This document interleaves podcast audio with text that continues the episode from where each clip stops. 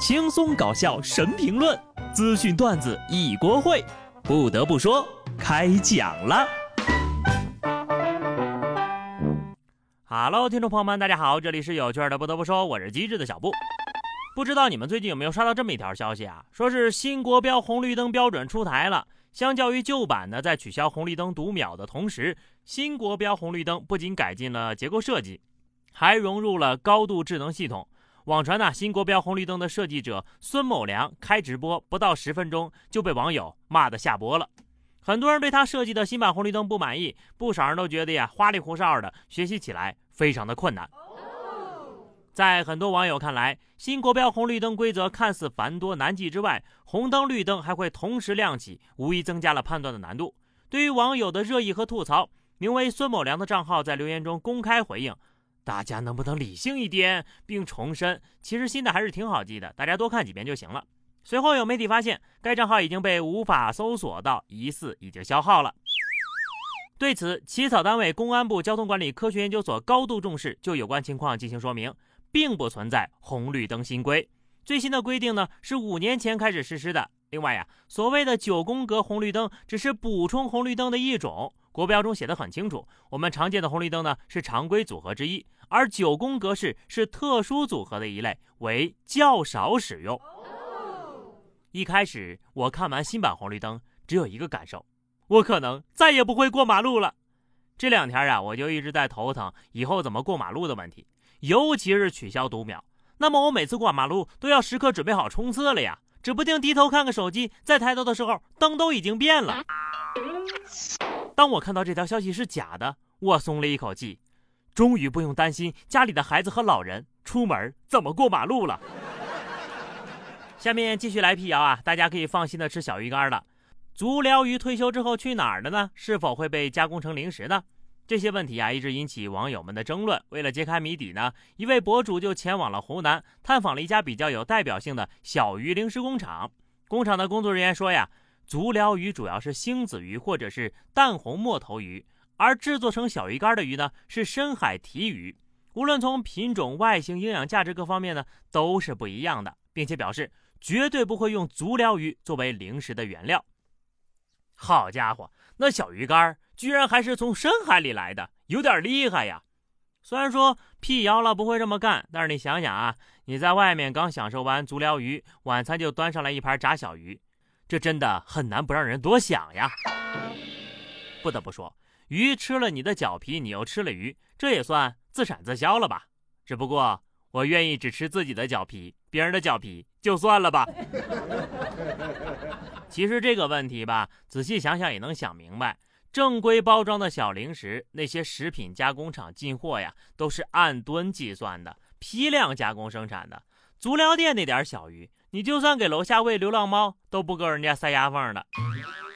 我个人觉得吧，有时间还是在家做饭吃吧，干净又放心。广东深圳凌晨时分，一男子蹲在路边，疑似用勺子捞地沟油。一年轻小伙路过发现之后呢，就上前指责，反被男子泼油。小伙说。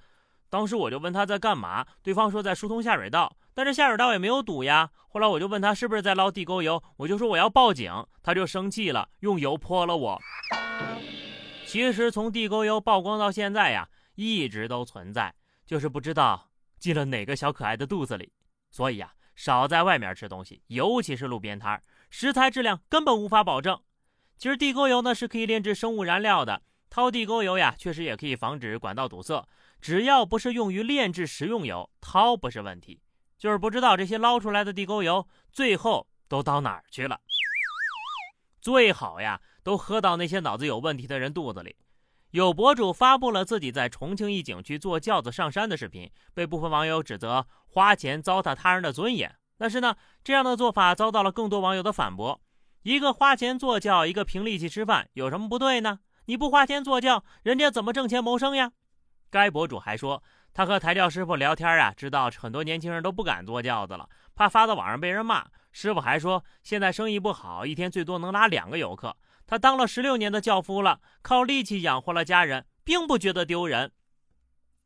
抬轿的人愿意卖力气赚钱养家糊口，坐轿的人呢，愿意花钱买服务。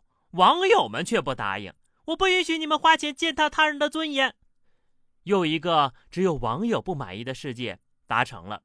这就好比说呀，外卖小哥太辛苦了，我们不要点外卖。辛苦是辛苦，可但凡有选择，谁都不会靠卖苦力吃饭呢。见不得教夫受累，看不下去的网友啊，就上去抬，把赚来的钱分给人家，这才是大善人。你光靠键盘敲敲打打，是没办法解决别人一家人吃饭的问题的。有的人呢，为了吃饭是真的拼了。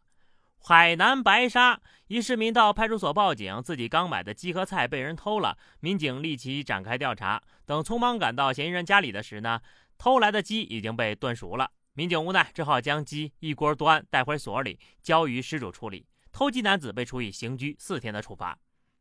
原来呀，一锅端可不是随便说说的，是有经典案例的。抱你是抱不走了，但你可以端走。可能施主会不会原谅他，就看他的手艺怎么样了。不过这个人到底是有多么想吃炖鸡呀？啊，前面刚偷，后面就炖熟了。唐僧当年要是落你手上呀？猴哥大概跟头都来不及翻，剧情就结束了。不是你的东西啊，可千万不能要。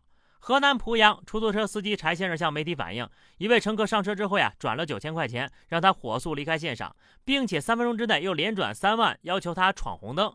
察觉不对劲儿的柴师傅立马暗示同行寻求帮助。此时呢，该乘客拉开车门离开了，柴师傅当场报了警，希望能够把钱退还给乘客，并且查清楚原因。经当地派出所调查核实，该男子当时和家里人闹矛盾，情绪比较激动，已经赔偿了损坏的计价器。柴师傅呢，也把三万九千元全部退还了。司机师傅做的非常对啊！你说万一这个乘客是个条犯或者什么的，就是你这么给钱吧，很容易让我出戏到霸总小说。给你三万九，闯红灯要给我追上那个女人。不得不说，这都多大的人了，还这么冲动。也就是遇到了人好心的司机师傅呀，知道及时替你挽回损失，不然呢，你这钱绝对就没了。哎，也希望这种乱花钱的人呢，也来找找我呀。好的，朋友们，那么以上就是本期节目的全部内容了。关注微信公众号 DJ 小布，或者加 QQ 群二零六五三二七九二零六五三二七九，来和小布聊聊人生吧。下期不得不说，我们不见不散，拜拜。